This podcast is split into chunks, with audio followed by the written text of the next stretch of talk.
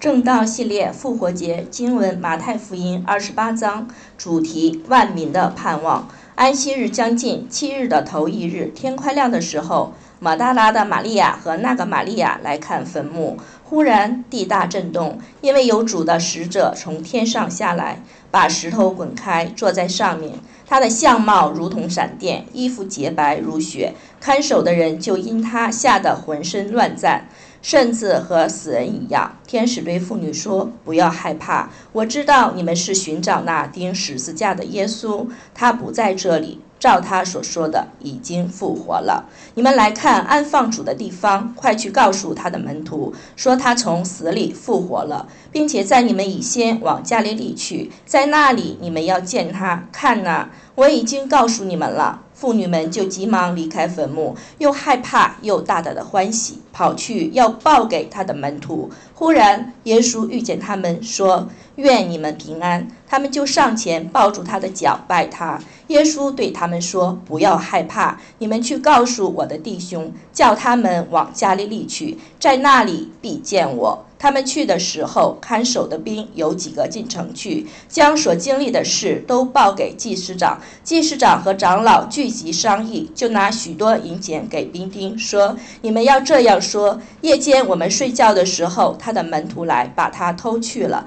倘若这话被巡抚听见，由我们劝他，保你们无事。”兵丁受了银钱，就照所嘱咐他们的去行。这话就传说在犹太人中间，直到今日，是一个。个门徒往加利利去，到了耶稣约定的山上，他们见了耶稣就拜他。然而还有人疑惑。耶稣近前来对他们说：“天上地下所有的权柄都赐给我了，所以你们要去，使万民做我的门徒，奉父子圣灵的名给他们施洗。凡我所吩咐你们的。”都教训他们遵守，我就常与你们同在，直到世界的末了。这是上帝的话。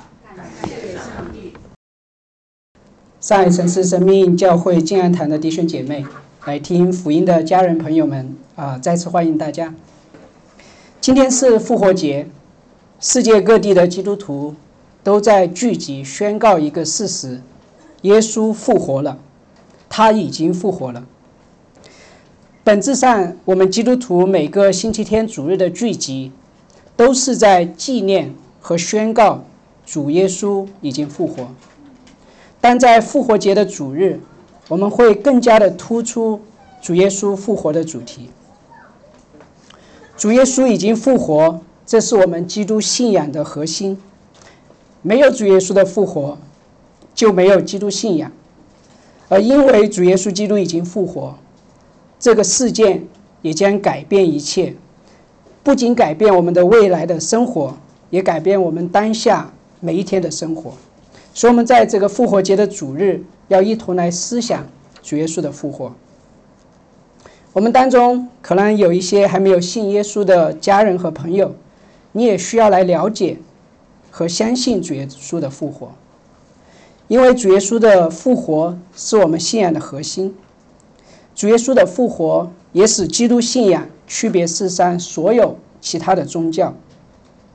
我们知道，其他的宗教领袖死了之后都没有复活，无论是穆罕默德还是释迦牟尼，他们死了就死了，现在仍然在死亡之下。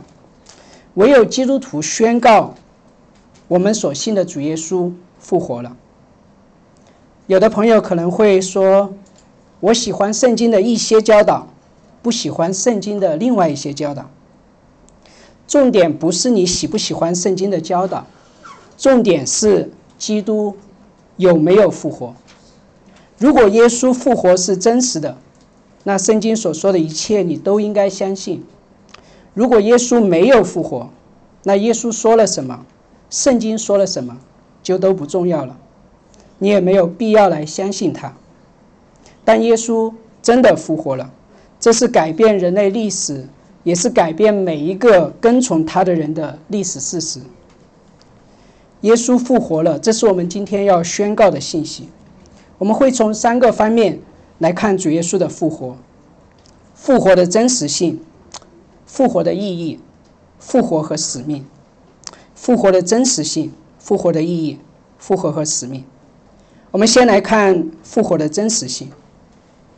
耶稣的复活不是一个神话，耶稣的复活是一个真实的历史事件。当我们说耶稣复活了，我们是说他的身体复活。主耶稣复活前曾被鞭打，被钉在十字架上，他的尸体被放在坟墓里。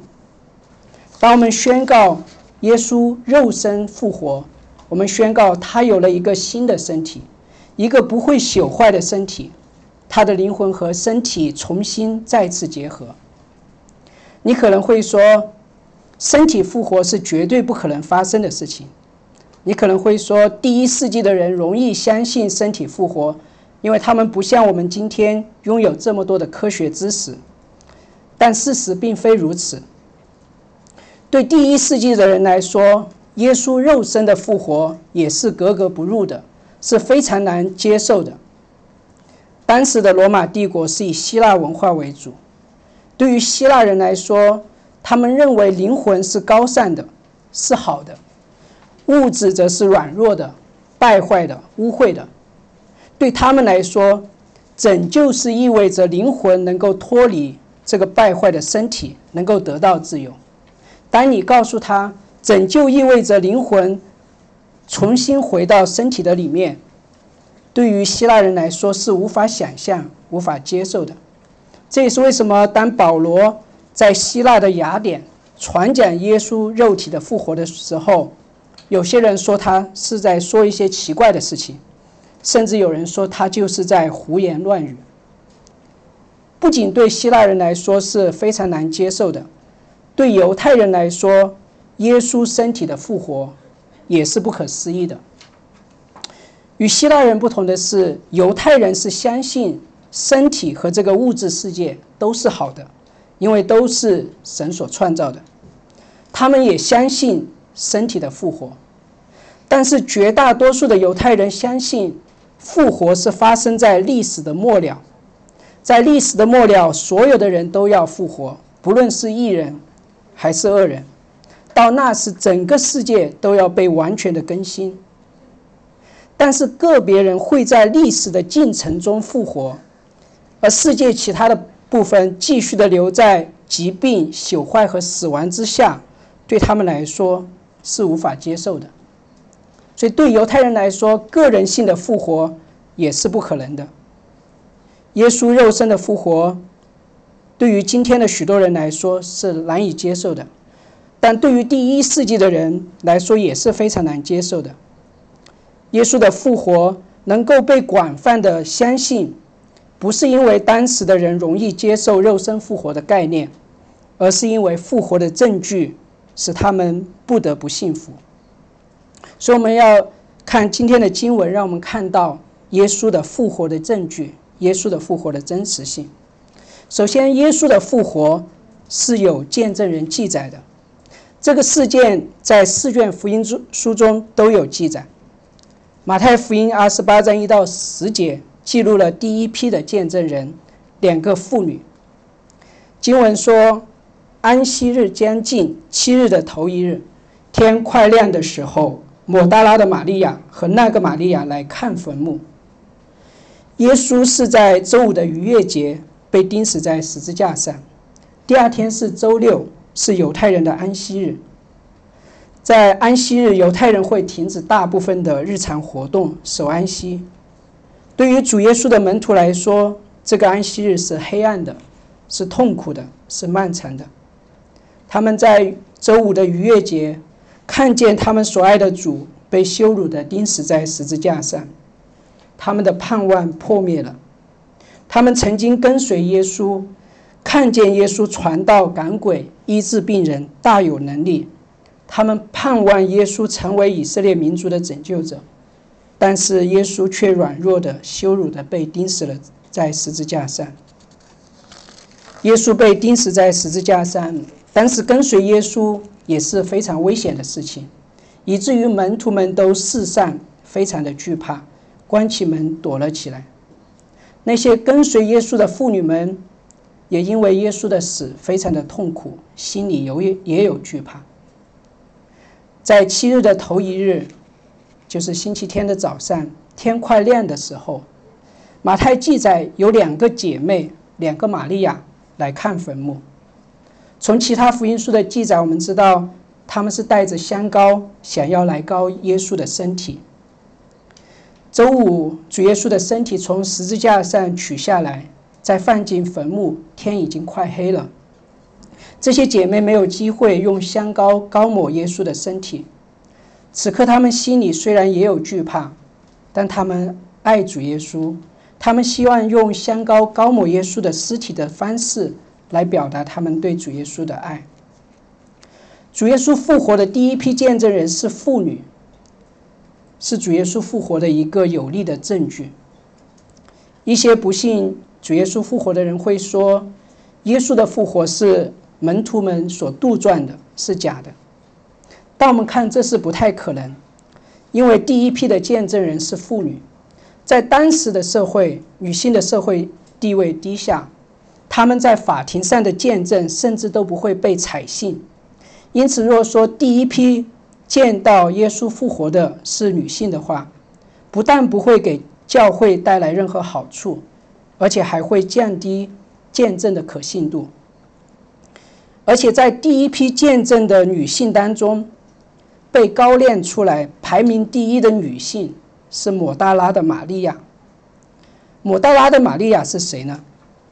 她曾经被恶鬼所附，耶稣从她的身体里面赶出了七个鬼。如果耶稣的复活是编撰的，那他们选择一个曾经被恶鬼所附的女人做见证，这是非常不明智的。就好像你今天要找一个人做见证，然后你找了一个曾经有过精神病史的人做你的第一见证人一样。那福音书之所以会这样记载，唯一合理的解释就是事情真的是如此发生的。这段经文让我们看到耶稣复活的另外一个有力的证据，就是空坟墓。从其他福音书我们知道，这些妇女在路上探讨怎么能够把坟墓的石头滚开。坟墓门口有兵丁把守，他们可能还需要请求这些兵丁帮他们把坟墓的石头滚开，才能够进到坟墓里面。但是神没有。让这些兵丁打开坟墓的门，而是有天使显现。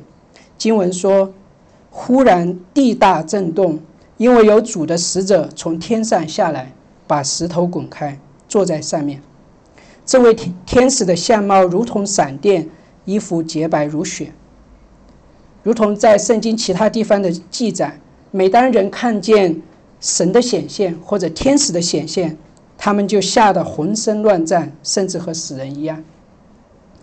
天使对妇女说：“不要害怕，我知道你们是寻找那钉十字架的耶稣，他不在这里，照他所说的已经复活了。你们来看安放主的地方。”这些妇女并没有找错坟墓，他们是来到了安放钉十字架的耶稣的坟墓。天使把墓门打开。不是为了让复活的主耶稣出来，而是让这些妇女能够进到坟墓，看见那个坟墓是空的，主耶稣的身体并不在那里。我们需要回到当时的处境去理解空坟墓为什么是一个有力的证据。耶稣被钉十字架是发生在逾越节，是一个公共的事件，散居罗马帝国各处的犹太人。会来到耶路撒冷过节，至少有几万人。从主耶稣被钉十字架到门徒宣告主耶稣复活，中间只隔了四十多天。最早有圣经书卷记载耶稣复活，是在主耶稣死后十五年到二十年左右。如果耶稣没有复活，那些怀疑和反对基督信仰的人，很容易就能够找到耶稣腐坏了的身体，基督信仰。也早就被推翻了。空坟墓的事实也进一步被那些看守的兵丁所印证。那些兵丁看到天使，吓得如同死人一样。他们离开后，把这件事报给祭司长。祭司长和长老就让兵丁说：“你们就编这样一个谎言，说夜间我们睡觉的时候，他的门徒来把他偷去了。”这话就一直流传到在犹太人的当中，直到马太福音被写成的时候。要知道，兵丁没有尽到职责，失手被偷，最严重的后果是可以被处以死刑的。如果耶稣的尸体还在坟墓里，他们是绝对不会允许任何人造谣说耶稣的身体被偷了。他们自己也不会造谣说耶稣的身体被偷了。唯一合理的解释就是耶稣的身尸体确实不在坟墓的里面。兵丁是在祭司长的保证下编造谎言，说耶稣的尸体被门徒偷走了。这是第二个有力的证据。耶稣复活的第三个有力的证据就是耶稣亲自的显现。光有空坟墓不足以证明耶稣复活了。更重要的是，复活的主耶稣向不同的人显现。这些妇女听了天使的话，就急忙离开坟墓，又害怕，又大大的欢喜。当他们要跑去报告给其他门徒的时候，耶稣向他们显现了。耶稣对他们说：“愿你们平安。”他们上前抱住他的脚，拜他。我们再次看到耶稣的复活是身。体的复活，他的新的身体是有血有肉的。他们抱住他的脚拜他。主耶稣不仅向这两个妇女显现，在今天的经文十七节也提到十一个门徒在加利利也见到复活的主耶稣，他们也拜他。使徒保罗在写给哥林多教会的书信中告诉我们，有一次主耶稣向五百多人显现。当保罗写那封信的时候，还有许多的人见证人是活着的。当时罗马的交通便利，而且也比较的安全。如果要确认耶稣复活的真假，是很容易做到的。保罗能够指出还有许多的目击见证人，而且还有许多人是活着的，也是有力的证明主耶稣真的复活了。耶稣复活的第四个有力的证据是门徒们的改变。当复活的耶稣向两个妇女显现的时候，他们就上前抱住他的脚拜他。大家可以脑补一下当时的画面：耶稣是站着的，他们抱住主耶稣的脚，意味着他们是跪倒在地上的。在当时，这个姿势是面对一位君王才有的。他们的动作宣告了耶稣是一位君王。更重要的是，他们拜他。不仅他们拜他，那十一个门徒见了耶稣也拜他。我们知道，犹太人所信的上帝是独一的、超越、有位格的上帝。拜任何的人，哪怕是君王，甚至是天使，都是偶像崇拜，是不可能接受的。但是在耶稣被钉十字架后不久，发生了一件事情，就是很快有很多的犹太人开始敬拜一个人，这个人就是耶稣。除非耶稣真的复活了，证明他真是上帝的儿子，是配得敬拜的那一位，不然这种改变是不可能发生的，是犹太人不可能接受的。一夜之间，突然有许多的犹太人开始敬拜一个人。他叫耶稣。犹太人在历史上确实经常拜偶像，也因此被上帝审判，甚至被掳到外邦国家。但是犹太人被上帝管教以后，当他们从外邦被掳之地回到以色列之后，他们就不再拜任何可见的偶像了，他们憎恶拜可见的偶像。当罗马帝国统治地中海一带之后，他们为了赢得那些被统治的百姓，罗马不是采取惩罚他们的方式，而是采取获得合作的方式。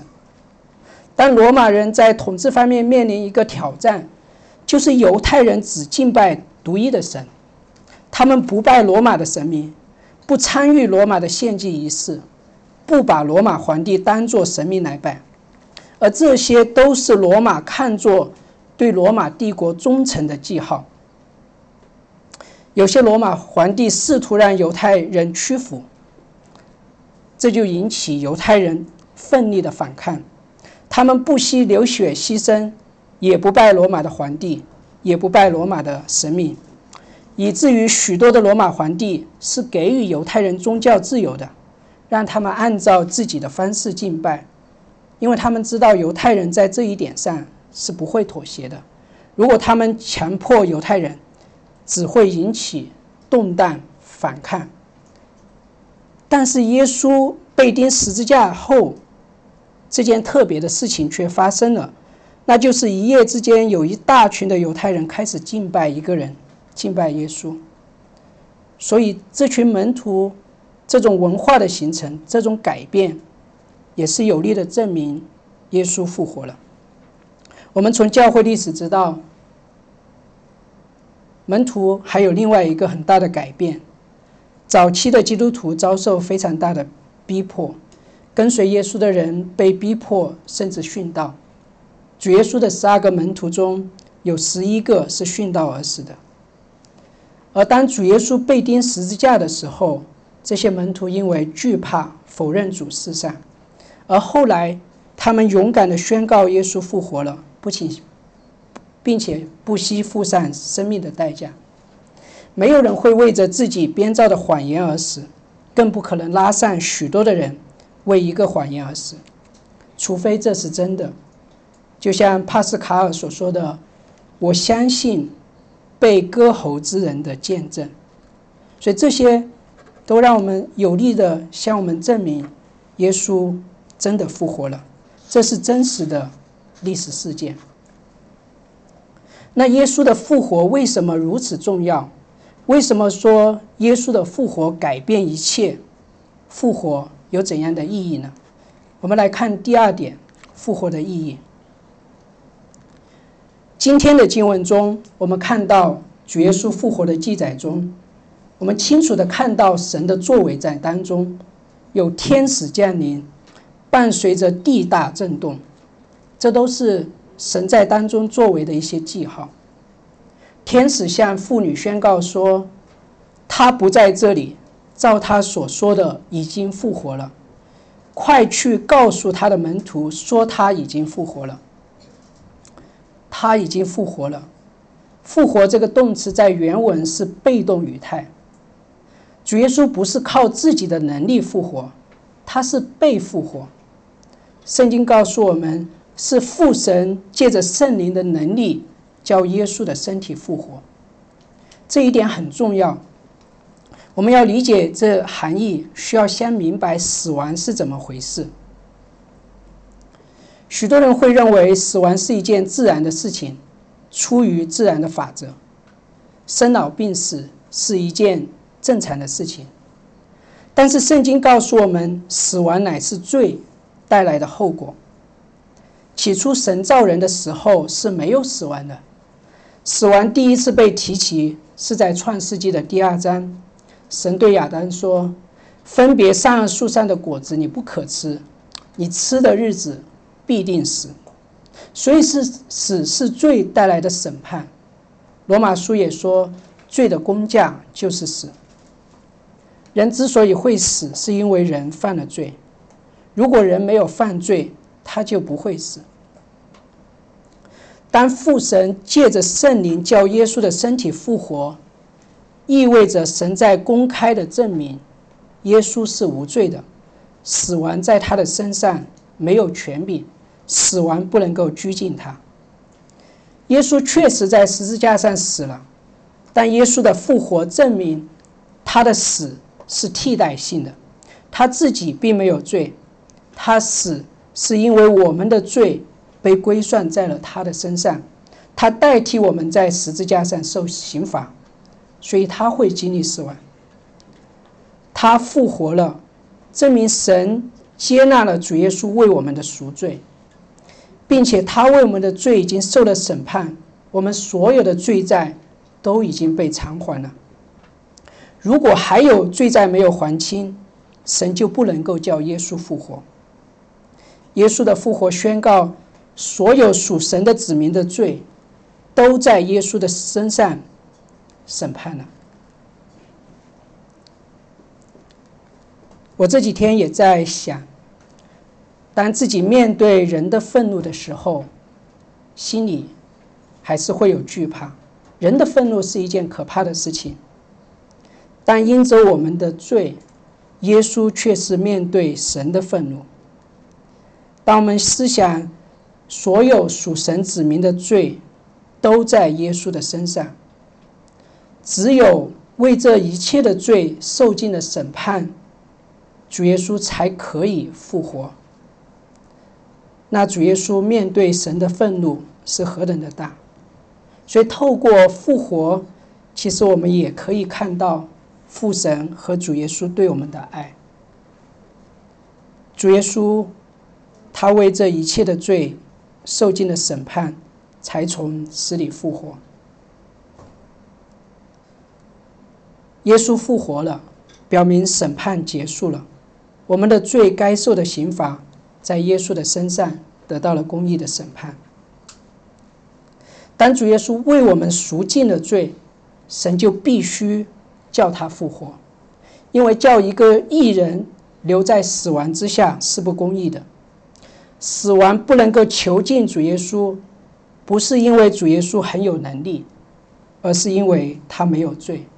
公义的父神必须让他复活。复活是神在公开的宣告，耶稣是没有罪的，他是一个义人。我们基督徒非常宝贵的一个教义是因信称义。我们单单因着相信主耶稣，就被神称为义人。这个教育带给我们极大的安慰和喜乐。神不仅仅称信耶稣的人为无罪，还称他们为义人。之所以我们能够因信称义，就是因为耶稣是一个义人，他有完美的公义。在神的眼中，主耶稣的一生找不出任何的罪，他完全的遵守了律法。神借着叫他死里复活。公开的宣告，耶稣是义人。如今，这完美的公义赐给一切相信耶稣的人，使我们这些罪人能够在神的眼中成为圣洁，没有瑕疵，无可责备。所以，耶稣已经复活了，他确实复活了。我们要感谢神，我们这些罪人能够被称为义人。我们看到那些妇女急忙离开坟墓。的时候，他们又害怕又大大的欢喜。主耶稣遇见他们，对他们说：“愿你们平安。”“愿你们平安”在原文就是一个词，这个词在新约圣经里面出现了七十四次。这个词可以表达问候，但这个词有六十八次是翻译为喜乐、欢喜。所以主耶稣复活的主耶稣。对他们说的第一句话是：“Rejoice，你们要欢喜，你们要喜乐，因为主耶稣复活了，你们要喜乐。主耶稣复活了，我们要喜乐，因为救赎已经成就，主耶稣付上的赎价已经被父神接纳，主耶稣有完美的公义赐给我们，使我们能够被称为义。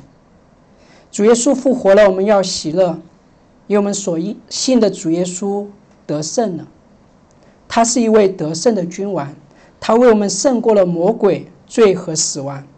我们的君王已经得胜，凯旋归来。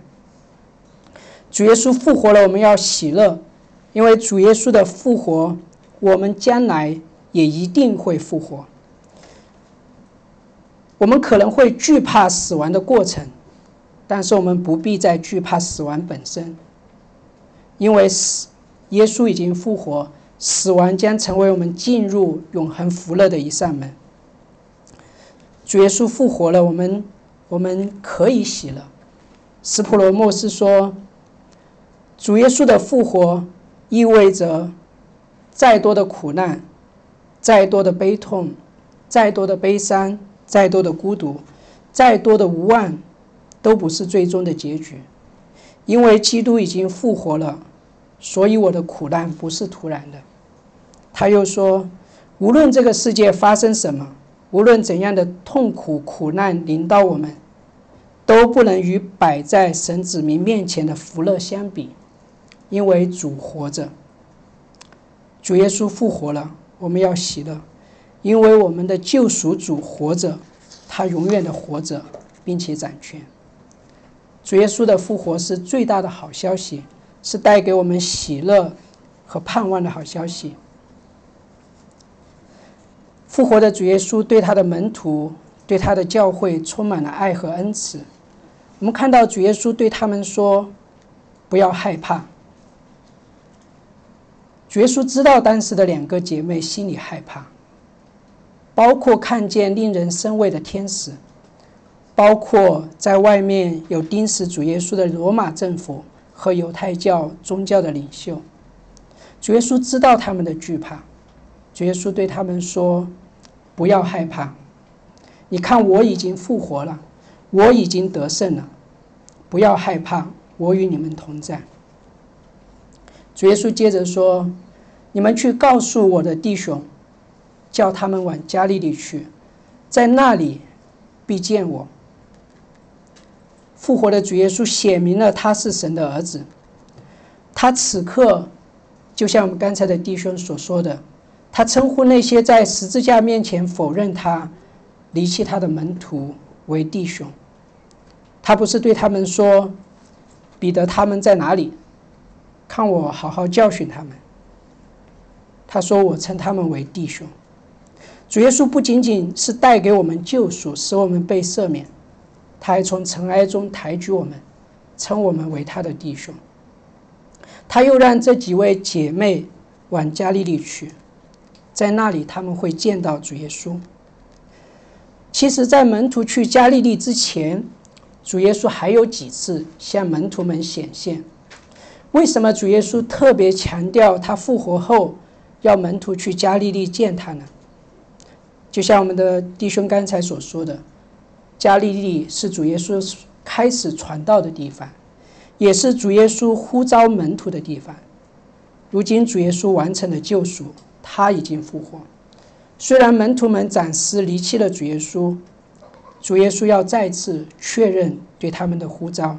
主耶稣还要将他的使命交托给他们。所以，我们在这段经文里面看了。耶稣复活的意义，我们在一篇讲道当中可能无法穷尽，但这些意义已经可以让我们欢喜。现在我们进入到第三点：复活与使命。马太福音二十八章十六到十七节说，十一个门徒往加利利去，到了耶稣约定的山上，他们见了耶稣就拜他，然而还有人疑惑。然而还有人疑惑，这些门徒见过了复活的主耶稣，而且应该还不是第一次见到复活的主耶稣，但是还有人疑惑。疑惑并不是不信，他们相信耶稣是神的儿子，所以他们见到他就拜他，但他们的信心并不完全，还是有疑惑。耶稣知道门徒的境况，他没有因此觉得自己选错了人。因为主耶稣的大使命也是给这些有疑惑的门徒。我们不是没有了疑惑才能够参与大使命，正是因为我们有疑惑、信心不完全，主才将大使命赐给我们，让我们能够参与大使命，让我们能够在大使命的当中经历复活的基督，更加的确信基督。耶稣近前来对他们说。天上地下所有的权柄都赐给我了，这是大使命的保证，就是天上地下所有的权柄都赐给主耶稣了，意味着一切的事情都是主耶稣说了算，一切的事情都要成就主耶稣美好的旨意。我们如何理解主耶稣的权柄对我们践行大使命的意义呢？当主耶稣给门徒颁布大使命。让他们去见证他的复活的时候，同时有人在宣传一个假的使命。在经文的十一到十五节，那些看守耶稣坟墓的兵丁，他们进到城里去，把他们所经历的事报给了祭司长。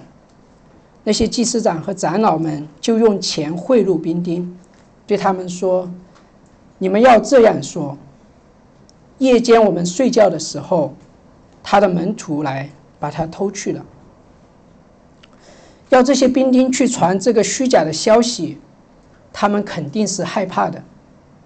一方面，他们得面对没有把守好坟墓的狮子；另一方面，当他们传耶稣没有复活的时候，耶稣巡抚听见了，可能会来质疑他们。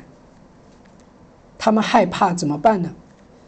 这个时候，祭司长和长老就向他们保证说：“有我们在，如果巡抚听见，我们来劝他，保你无无事。”所以本质上，祭司长和长老在说：“你不要怕，我与你同在。有巡抚找你的麻烦，我来摆平。”这样，你们就经历我的同在和权柄。所以，一方面是有这些兵丁在宣讲耶稣没有复活的信息；当他们面对可能的男主巡抚的质疑，他们依靠祭司长和长老的权柄，这帮助我们理解主耶稣的权柄。当我们在践行大使命的时候，我们可能也会有惧怕。如果被我们的老板发现怎么办？如果面对失业怎么办？如果面对逼迫怎么办？耶稣说：“有我在，保你们无事。天上地下的权柄都已经赐给我们了。”当兵丁倚靠祭司长和长老的权柄的时候，他们经历经历到祭司长和长老的权柄。当门徒们被差遣去宣讲耶稣复活的真信息的时候，他们就经历主耶稣的权柄。接着，马太福音二十八章十九到二十节告诉我们大使命的内容是什么。所以你们要去，使万民做我的门徒，奉父子圣灵的名给他们施洗，凡我所吩咐你们的，都教训他们遵守。在原文中，这个大使命只有一个主动词，“使做门徒”，使万民做我的门徒，这是大使命的核心。门徒就是跟随耶稣的一群人，在圣经里，并没有把门徒和基督徒做一个区别，每一个基督徒都是门徒。门徒是一群以耶稣为救主和生命的主，他们倚靠神的恩典。效法耶稣，为耶稣以耶稣为至宝的一群人。主耶稣也告诉我们如何使人做门徒。在这节经文中，另外的三个动词，一个是去，一个是施洗，一个是教训。去主要是指传福音，要忠于大使命，教会需要走出去，不是一群基督徒关起门来抱团取暖。我们的人的倾向是关心自己的需要，教会也有这样的倾向。当一个教会开始增加人数，开始增加，内部的需要就会变得更多。这个时候，我们就会有一个试探，只是关心内部的需要，而不再出去，不再关心教会教会以外的人。特别是当外面又有挑战和压力的时候，我们会更加的不愿意去。但是因为基督复活了，我们被吩咐去传这个好消息。因为基督复活了，我们所传的这个消息是一个得胜的消息，是一个得胜的战报。在古代的战争中，不像现在，透过网络我们可以立刻知道几千公里以外发生的事情。在那个时候。主要是靠能跑的信使，把征战的信息去报给自己的同胞，让得胜的好消息和喜乐分享给我们的同胞。我们所传的这样的一个福音，就是一个得胜的战报，是最伟大的好消息。主耶稣不是胜过了世上的某个权势，而是胜过了魔鬼掌权的黑暗国度。我们越确信基督的复活。我们就会越有动力去宣扬这得胜的好消息。主耶稣也提到，使人做门徒，要奉父子圣灵的名给他们施洗。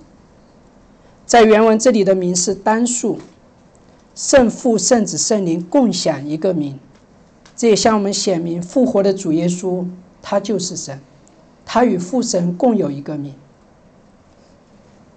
当我们奉父子圣灵的名受洗的时候，也意味着我们归入主的名下，归入他的权柄之下，也意味着我们加入神的教会。我们不是单独的信徒，而是一群委身教会、委身彼此的基督徒。所以主耶稣也让我们借着洗礼，帮助人来做门徒。帮助人做门徒的第三个方式是教导。主耶稣说：“凡我所吩咐你们的，都教训他们遵守。”教会需要教导神全备的旨意，凡主耶稣所教导的，教会都要教导，不单单是帮助信徒明白，而且还要遵守。当我们践行大使命的时候，主耶稣赐给我们应许：“我就常与你们同在，直到世界的末了。”因为主耶稣复活了，他如今升到天上。坐在宝座上掌管万有，他借着圣灵与我们同在。大使命是复活的主耶稣建造他国度的宏大计划。我们是一群蒙大福的人，我们有一位复活的救主，我们的救赎主活着，他邀请我们，让我们参与到他国度的建造的当中，使我们在万民当中宣扬基督得胜的好消息，帮助人做主的门徒。在这个过程中，我们会遇到敌对，会有逼迫，会有苦难，但因为我们的主已经复活，将来我们也必身体复活。我们在肉身中为主的一切劳苦，都会被主纪念。我们肉体上的苦难，也将成为我们复活身体时的荣耀，都因为主耶稣复活了。因此，我们应当欢喜。我们一同来祷告。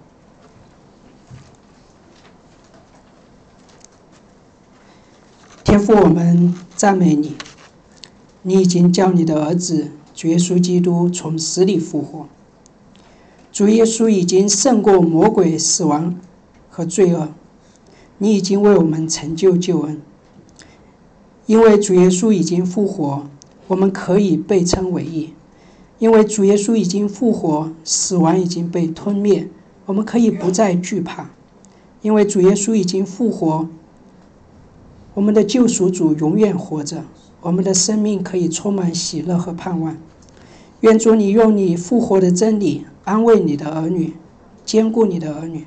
虽然我们因忠于你的使命会有患难逼迫，当我们复活的时候，我们知道这一切。也将成为你儿女的荣耀，都因为主耶稣已经复活。奉主耶稣基督的名祷告，阿门。